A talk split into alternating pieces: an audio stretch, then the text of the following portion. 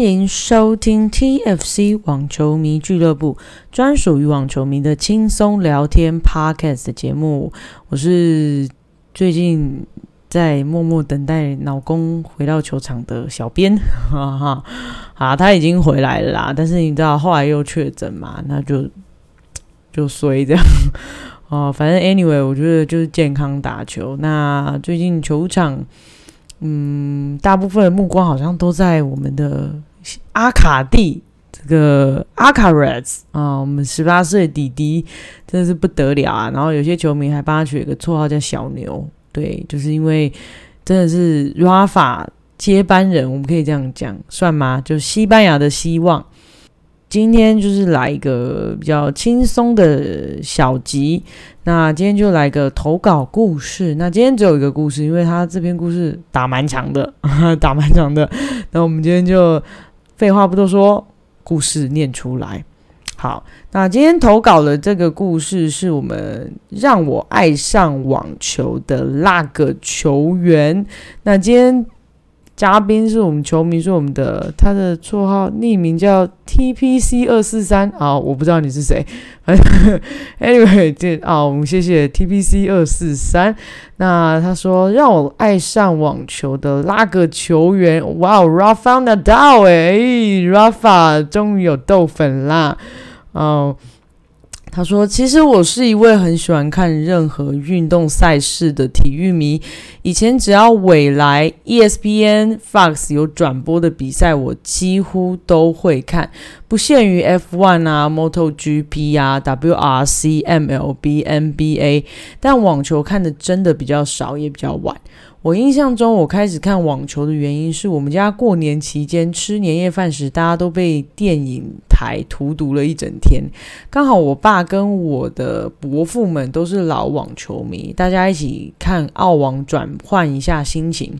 从他们口中听到 Stan、Stan、Stefan Edberg，然后 Evan Lando、John Mc McEnroe。Row 跟 Sorry，我英文不好。John McEnroe 跟零七年的现役球员拿来做比较，挂号对我这个九六年出生的人来说，都是上古时期的神兽。看到没有？哎，九六年，干，我们年纪很近哦。哦，对，从零七年澳网忘记是第三轮还是第二轮开始看，我记得当时家里有在看网球的人，都是一面倒的支持 Roger。但我被 Rafa 对上 Murray 的精彩程度无情圈粉，从此我成了一位 Die Hard Rafa fan，哇，就是哇，真的死死忠粉就对了，死忠粉。OK，那无情的底线防御就像铜墙铁壁，打也打不穿。虽然情况对他不利，也会死缠烂打，不服输的精神。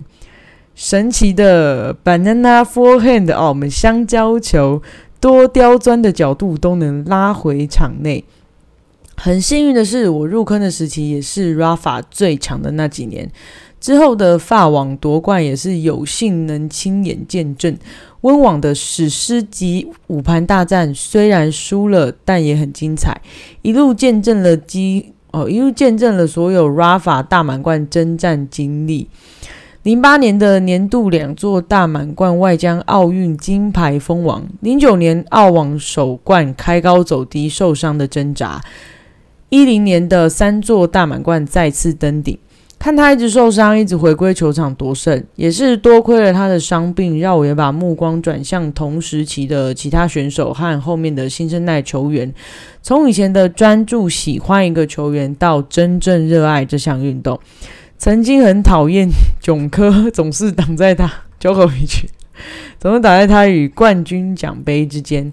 到打从心底尊重敬佩囧科，也因为 Rafa 我也喜欢上了很多新生代球员，特别是 Nick Curious，因为他对上囧科见一次锤一次。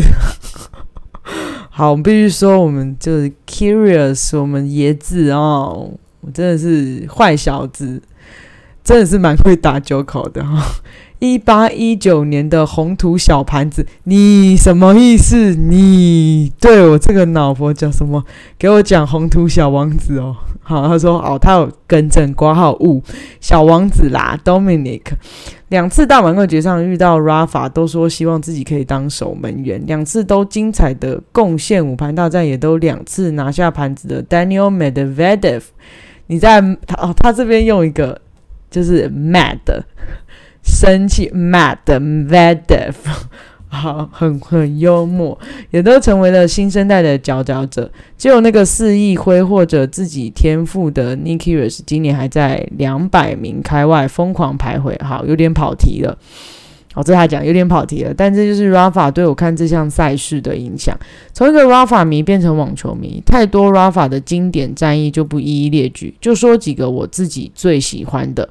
零七年的 Battle of Surfaces 的梦幻表演赛哦。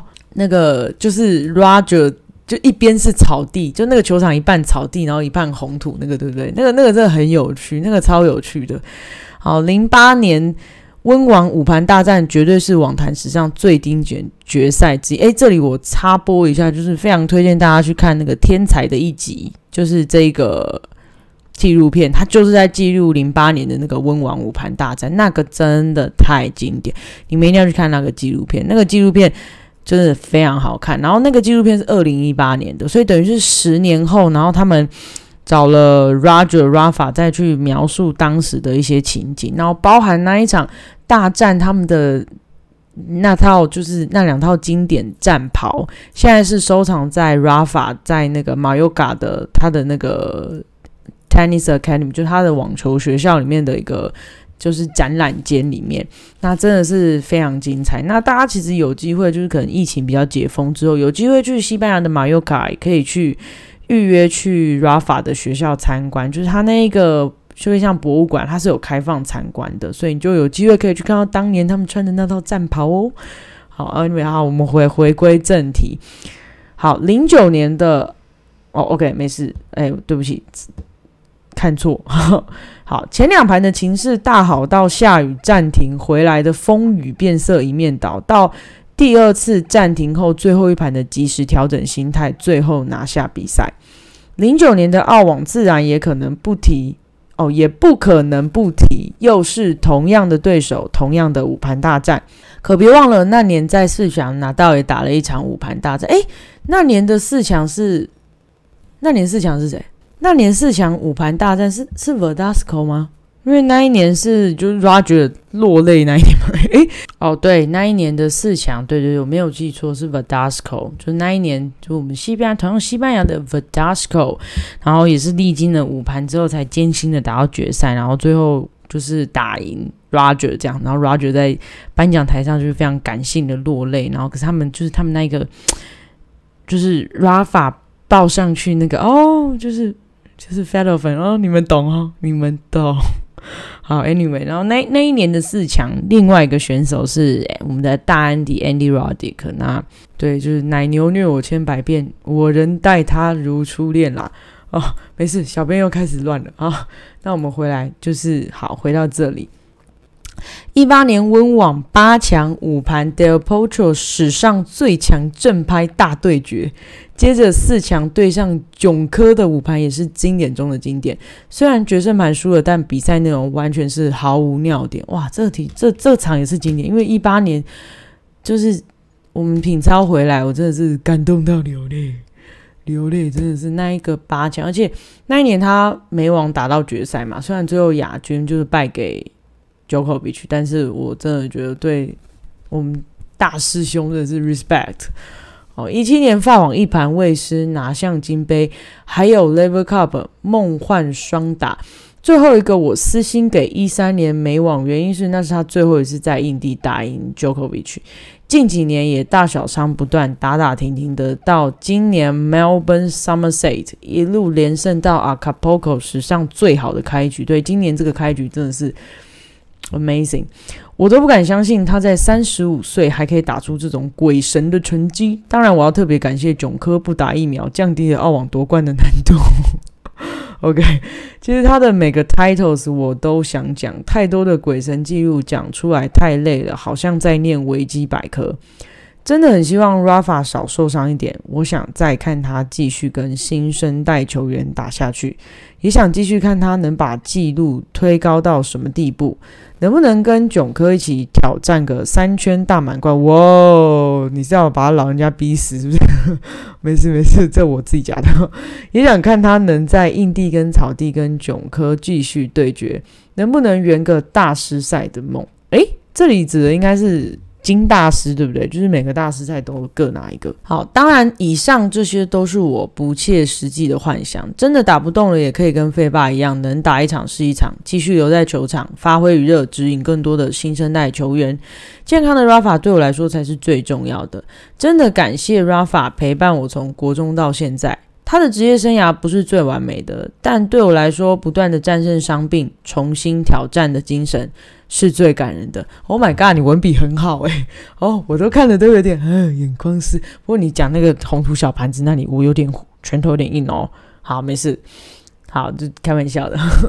对，好，谢谢我们 TBC 二四三带来的这个让我爱上网球的那个球员 Rafael Nadal。那真的，他提到了很多真的很经典的战役。那你们知道，疫情之后，其实很多官方都有把一些经典战役完整赛事放到 YouTube 上。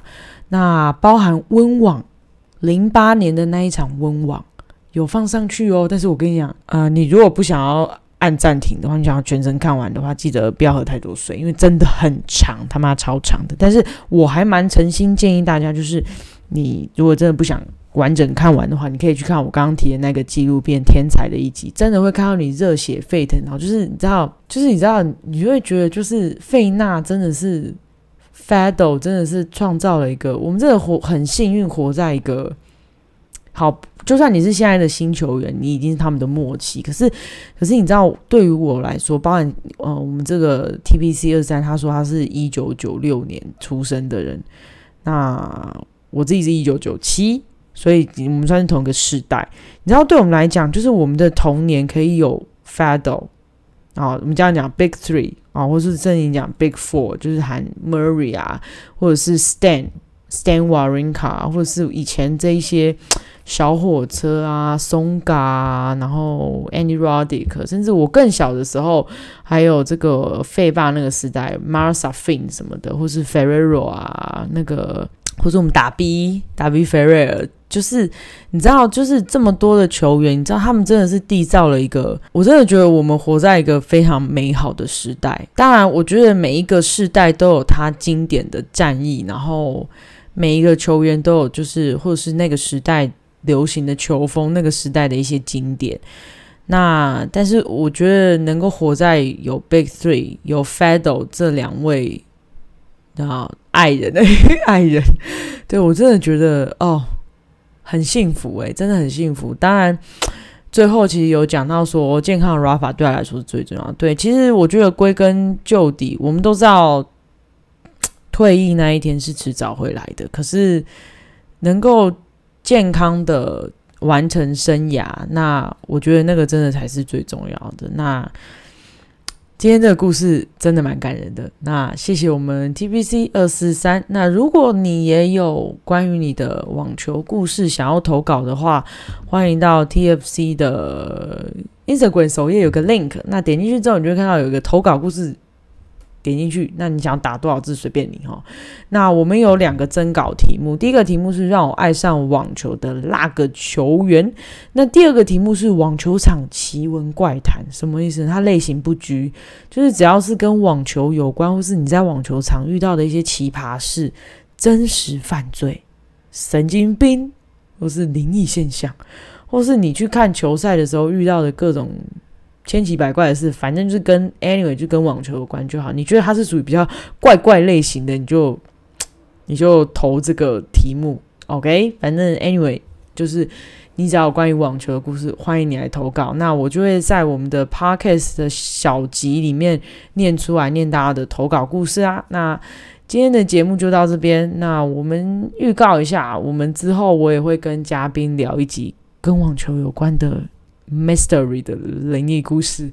对，我们会白天录，因为有点怕。好，就是总之大家就敬请期待喽。好，那我们就下期见喽，拜拜。